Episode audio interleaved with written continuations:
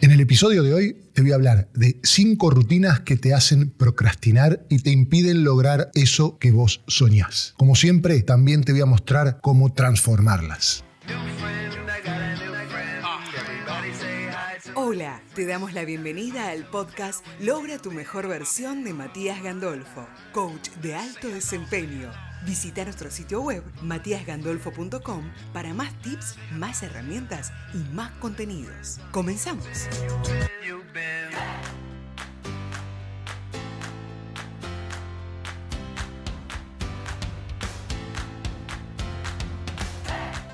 La palabra procrastinar se puso de moda hace algunos años, pero esto existe desde que el ser humano existe. Todos procrastinamos, no es grave hacerlo. El tema es ser parte de la mayoría de la humanidad que es un procrastinador crónico. Hay un estudio en donde muestra que el 87% de los estudiantes universitarios norteamericanos procrastinan y el 45% de ellos cuentan que esto tiene un impacto negativo en sus vidas y también resultados académicos negativos. Procrastinar es simplemente posponer de manera continua tareas. Seguramente vos lo hiciste en algún momento, aunque no conozcas esta palabra. La neurociencia demostró que procrastinar es una batalla entre el córtex prefrontal, la parte de nuestro cerebro que maneja la razón, y el sistema límbico, la parte emocional de nuestro cerebro. Esta batalla tiene lugar cuando te encontrás con una tarea que no te gusta especialmente y en la mayoría de los casos el sistema límbico gana y por ello decide retrasar la tarea para mañana u otro momento. Este gustar no es de manera consciente, por ahí hay algo en el fondo que te hace inconscientemente que no te guste hacer esta tarea. Estás cómodo en donde estás, entonces si bien el resultado de la tarea va a ser beneficioso para vos, esa comodidad todavía es más fuerte que ese resultado beneficioso para vos. La primera rutina es la de las personas que se la pasan soñando. La persona que suele tener esta rutina cuando tiene que lidiar con una tarea que no le inspira creatividad, comienza su ciclo de la procrastinación. No se va a preocupar, prefiere pasar el tiempo pensando en cosas abstractas y más agradables en vez de pensar en las cosas que necesita hacer en el mundo real. Como el soñador está acostumbrado a dejar libre a su imaginación, encuentra complicado seguir una estructura o plan estricto.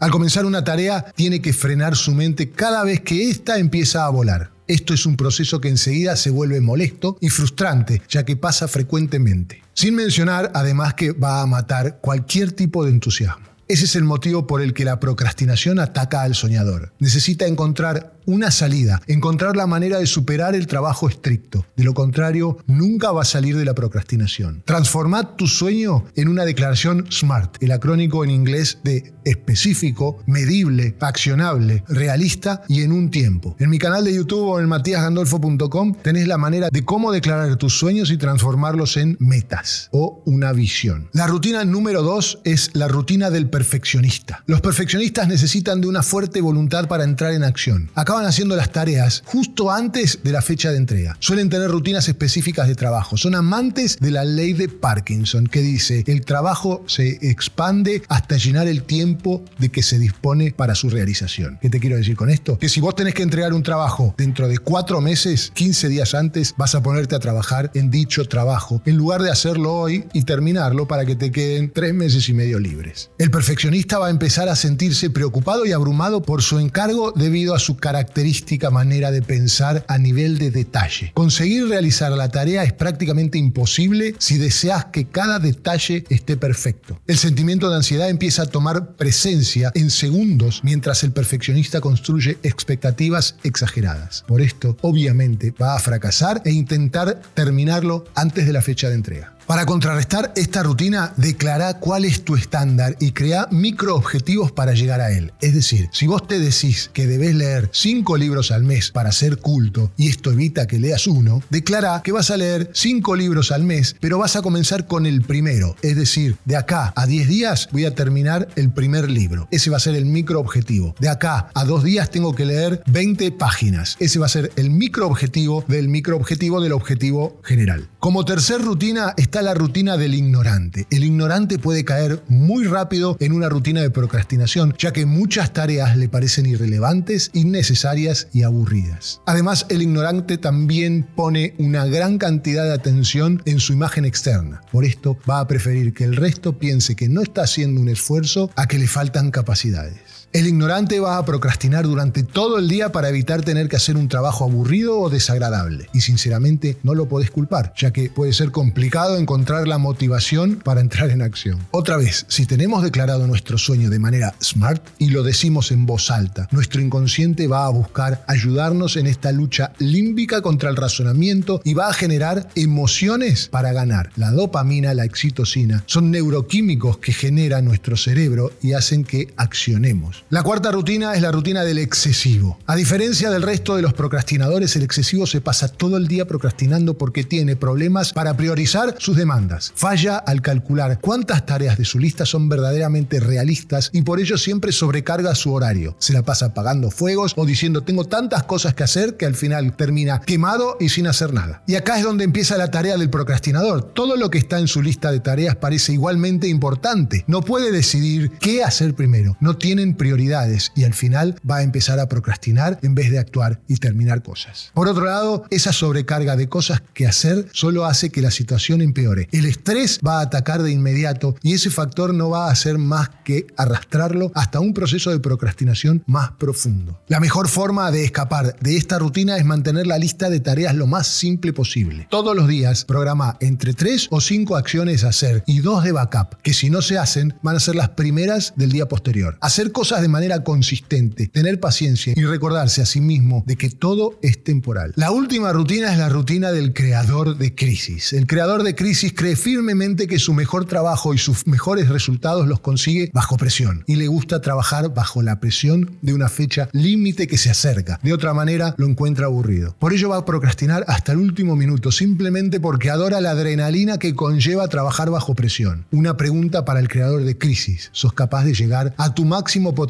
teniendo en cuenta el hecho de que utilizas tan poco tiempo para terminar tus proyectos? Tiene mucho que ver con lo de la ley de Parkinson. Como cierre, la procrastinación es sin duda un problema real, es un problema que se interpone en nuestros objetivos. Para poder superar este reto, primero debemos darnos cuenta de que existe, admitirlo y aceptar su existencia. Como todo quiebre, debemos declararlo. Si te sentís reflejado en al menos una de estas cinco rutinas, debes aceptar que sos un procrastinador y debes tener la fuerza de voluntad para cambiar tu vida. La procrastinación no es algo biológico, es algo que vamos creando y se puede eliminar, transformar o modificar. Ambos sabemos que es el momento de cortar todo ese estrés y esa miseria que conlleva la procrastinación y por fin empezar a hacer lo que tenés que hacer. En la vida siempre te enfrentas a tareas que a lo mejor no te gustan. Sin embargo, evitarlas no es una solución. Casi lo contrario, evitar los encargos no hace más que crearte problemas. Todo lo que hacemos lo hacemos por elección. Tenemos que buscar para qué hacemos lo que hacemos. Si no te gusta el trabajo, déjalo. Ahí seguro me vas a responder tu explicación. Y ese es el motivo por el que estás trabajando. Como dice Víctor Frankel, el creador de la logoterapia, tenemos que encontrar el sentido a nuestra vida. En el libro El hombre en busca de sentido cuenta que cuando llegaban algunos suicidas a su consultorio, él simplemente les decía, bueno, vaya y suicídese. Y le contestaban, ¿y quién va a cuidar de mi negocio? ¿Quién va a cuidar a mi familia, de mis hijos, de mi esposa? Bueno, ahí tiene la respuesta a su vida. Siempre debemos encontrar un sentido que sea la soga para agarrarnos y accionar hacia nuestro sueño para romper estas rutinas. Me encantan que vengan a mis sesiones de coaching, me encanta tener clientes, vivo de esto, pero les enseño a no depender ni de mí ni de nadie, de que lo que nos hace accionar es tener una visión y unas metas claras. Esta es la soga de donde nos tenemos que agarrar esos días que tendemos a procrastinar, que estamos bajos o que no sabemos para dónde ir. La soga de donde nos vamos a agarrar es esa declaración de visión, metas, objetivos y ese plan de acción bien declarado. Así que la próxima vez que te encuentres procrastinando, ten en cuenta que estás dejando que gane tu sistema límbico y lo único que va a hacer es crear un nuevo problema en tu vida y estás eligiendo alejarte de tu sueño. Es tu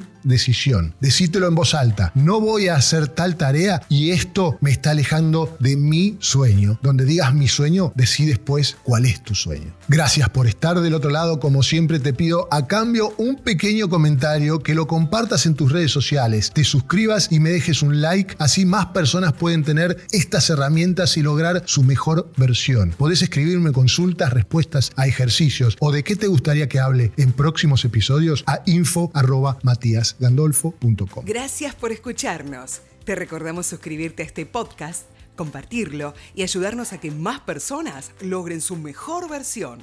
También puedes seguirnos en Instagram, arroba matías-gandolfo. Nos vemos en el próximo episodio.